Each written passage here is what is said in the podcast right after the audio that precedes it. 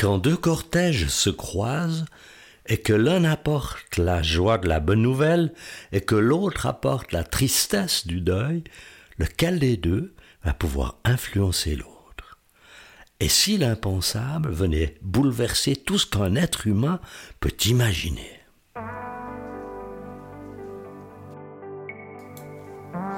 Bienvenue sur Allô la vie, le podcast qui te dit tout sur le Jésus de l'Évangile, cet Évangile qui bouleverse depuis 2000 ans des millions de vies, dont la mienne. Je m'appelle Mathieu M. Avec mes invités, je désire te communiquer l'espérance qu'ont fait naître en nous l'exemple extraordinaire de Jésus et sa passion sans limite pour les êtres humains.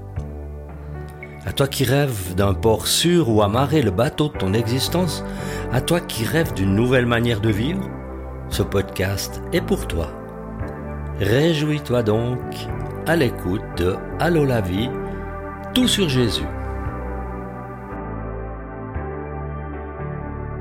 Je me réjouis une fois de plus de pouvoir te parler de l'action puissante de Jésus comme c'est le but de ce podcast en effet, cela fait presque un an que j'ai présenté pour la première fois Allô la vie, qui a depuis fait son chemin sur les réseaux sociaux et les diverses plateformes de diffusion.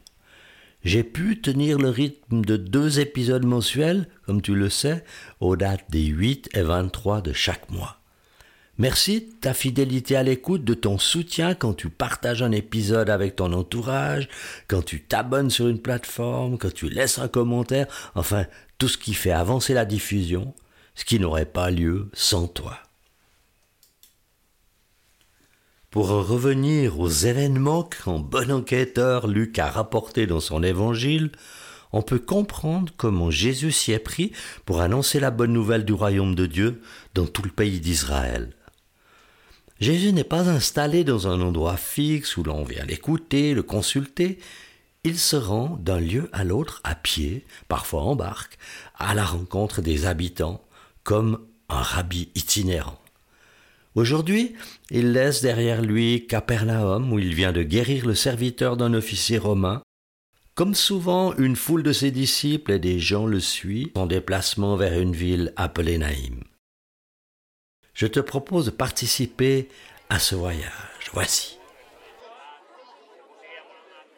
Imagine que tu es entouré d'une foule très joyeuse. Les gens font connaissance, certains ont entendu le sermon de Jésus sur la montagne, d'autres ont vu des miracles étonnants. Je n'avais jusqu'alors jamais vu de miracle, tu te rends compte?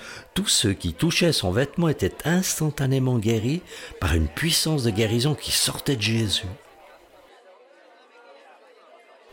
Tout au long du chemin, des personnes nouvelles se joignent aux marcheurs. La foule grossit. Un homme qui vient d'arriver dans le cortège demande à un grand type baraqué Qu'est-ce que vous allez faire à Naïm Et qu'est-ce qui vous rend tous, mais si joyeux? Il va certainement se passer quelque chose d'extraordinaire à Naïm, lui répond l'homme. C'est toujours ainsi avec Jésus de Nazareth. Ah oui, Jésus, d'après ce qu'on dit, c'est un sacré charlatan. Il paraît qu'il ne respecte même pas le sabbat. Oui, on dit beaucoup de choses, mais moi, par exemple, j'ai été entièrement guéri par Jésus. J'étais borgne depuis plusieurs années et mon œil a été guéri, je vois parfaitement aujourd'hui. Mais qu'est-ce qu'il avait ton œil? Un sale type m'a agressé, me l'a crevé dans une bagarre. Ah, tu pourrais aller te venger maintenant que tu vois. Pas certainement pas. Jésus a guéri mon œil, mais en même temps, il a guéri mon âme. Plus question de vengeance, je pardonne. Ah, tu vas devenir un de ses disciples alors Qui sait? Pendant ce temps, à Naïm, au bout d'une ruelle sombre, une maison très pauvre dans une pièce funèbre. La femme vêtue de deuil est penchée près du cercueil. Le cadavre livide d'un jeune homme y gît, les yeux clos. Elle pleure, tout son corps secoué de spasmes. Elle gémit en répétant Mon fils chéri, mon enfant est mort, mais pourquoi toi? Que vais-je devenir sans toi? Plusieurs femmes compatissantes l'entourent. Et au milieu des pleurs, un officiant annonce soudain Le cortège est formé, il est l'heure de partir. Une foule d'habitants accompagne la pauvre veuve en silence, tandis que dans les têtes, les questions se pressent. Mais pourquoi ça tombe sur cette pauvre femme comme si ça ne suffisait pas qu'elle ait déjà perdu son mari? Très mauvaise nouvelle. Mais pourquoi lui, un si jeune homme? Et après, à quel tour? Pourquoi pas moi?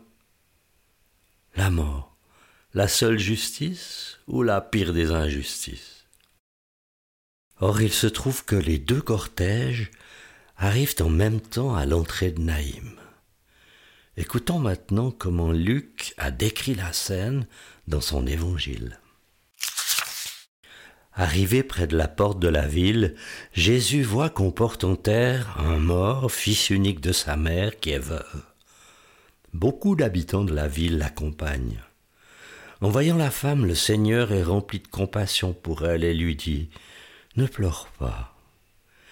Il s'approche et touche le cercueil, ce qui le porte s'arrête, il dit Jeune homme, je te le dis, lève-toi. Et le mort s'assied et se met à parler. Jésus le rend à sa mère. Tous sont saisis de crainte et ils rendent gloire à Dieu en disant Un grand prophète a surgi parmi nous. Dieu a visité son peuple.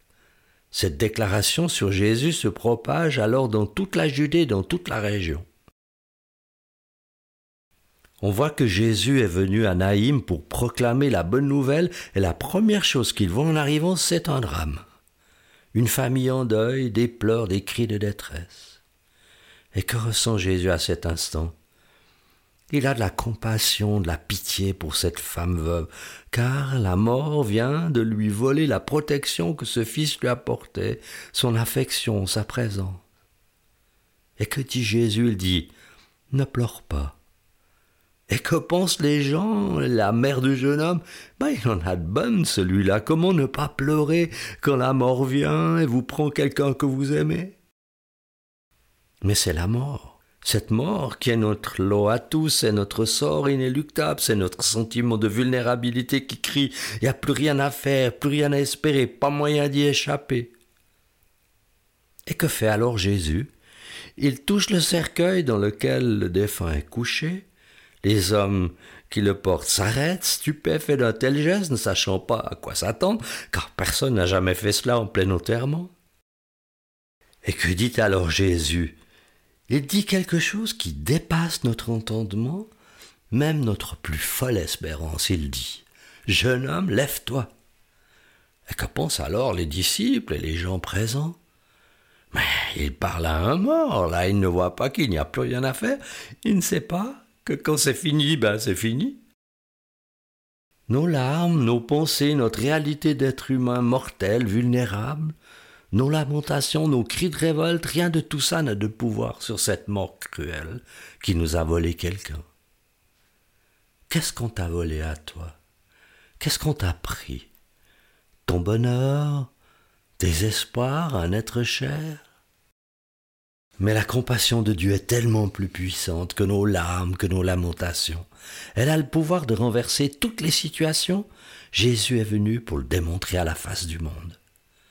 Alors Jésus te dit, cesse de pleurer, vas-tu poursuivre ton chemin avec tes chagrins sur ton cœur, avec tes deuils lourds? Ou bien vas-tu t'arrêter laisser Jésus te restituer ce qui t'a été pris? Cette relation avec Dieu qui te manque, ce silence, cette absence, cette solitude. Et qu'est-ce qui se passe dans ce carrefour de Naïm tout d'un coup? Sur cette route qui a réuni un cortège funèbre sans espoir et le cortège la foule joyeuse qui suit Jésus. On l'a déjà lu plusieurs fois, Jésus prononce une parole. L'impossible survient, c'est lève-toi et marche, le paralytique marche, c'est je ne te condamne pas, tes péchés sont pardonnés, sois purifié de ta lèpre. Et dans ce carrefour, c'est à un cadavre que Jésus s'adresse. Dans le silence qui s'est fait, tous entendent ces paroles stupéfiantes. Jeune homme, je te le dis, mais lève-toi. Et alors l'impossible survient. Le mort s'assied dans son cercueil et se met à parler. Celui qu'on menait au tombeau est ressuscité, bien vivant, il parle. que peut-on dire quand il nous arrive une telle chose? Quand Dieu croise notre vie, on ne peut que témoigner de sa grandeur, de son amour, de sa puissance sans limite, qui nous restitue ce qui nous avait été volé. Et Jésus rend à cette mère son fils qui était mort. C'est la restitution. Voici ton fils unique était mort, je te le restitue vivant. La mort te l'avait pris, je te le redonne en vie. Et que disent alors les gens? Dans quel état d'esprit sont-ils devant la résurrection qui s'est déroulée là, devant eux, sous leurs yeux? Disent-ils en ricanant oh, C'était un trucage, il n'était pas vraiment mort, on nous avait montré un autre cadavre qui lui ressemble, etc., etc. Non, non, non, rien de tout ça. Les gens ont de la crainte, car ils savent très bien que seul Dieu peut faire un tel prodige, et lui rendent gloire, et disent une parole qui va se répandre partout dans le pays. Un grand prophète est paru parmi nous, Dieu a visité son peuple. Dieu veut te visiter aussi, il veut te restituer ce qui t'a été volé, ta paix, ton envie de vivre, etc. Pour qu'il puisse le faire, à cet instant, arrête-toi, écoute la parole qui résonne en toi. Ne pleure pas, tes larmes et tes pleurs n'ont pas le pouvoir de changer la situation.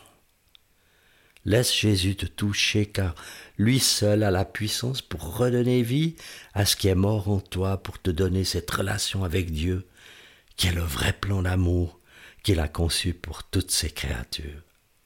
Il veut te faire passer de la mort à la vie, il veut faire de toi son enfant, il veut que tu naisses une seconde fois.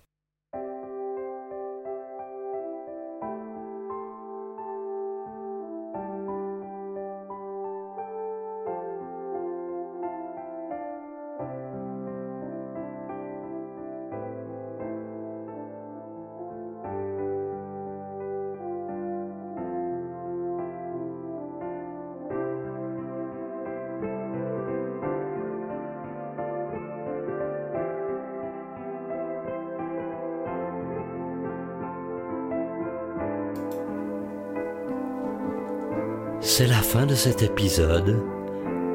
Je me réjouis que tu te fasses du bien à l'écouter. Alors, à bientôt sur Allô la vie, tout sur Jésus.